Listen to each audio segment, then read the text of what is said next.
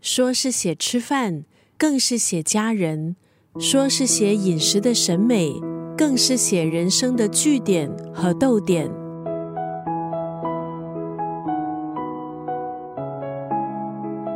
今天在九六三作家语录分享的文字，出自洪爱珠的这本书《老派少女购物路线》。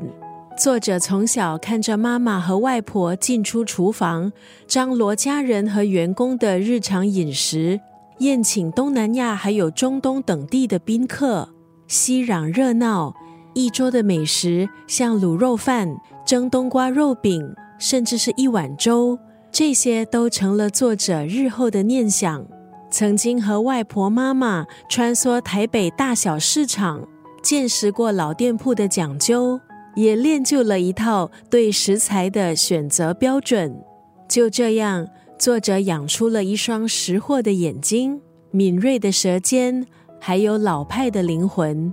看到推荐序这么形容洪爱珠的文笔，有空气感。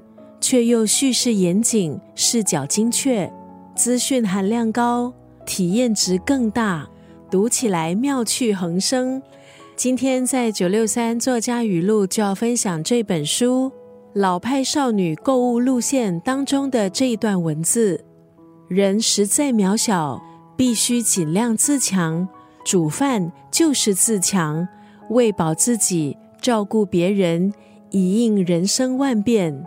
老市场、老店铺、小时候吃过的东西，这些都是追寻记忆的线索。我们也借此学会如何安抚自己，安身定心的过日子。人实在渺小，必须尽量自强。煮饭就是自强，喂饱自己，照顾别人，以应人生万变。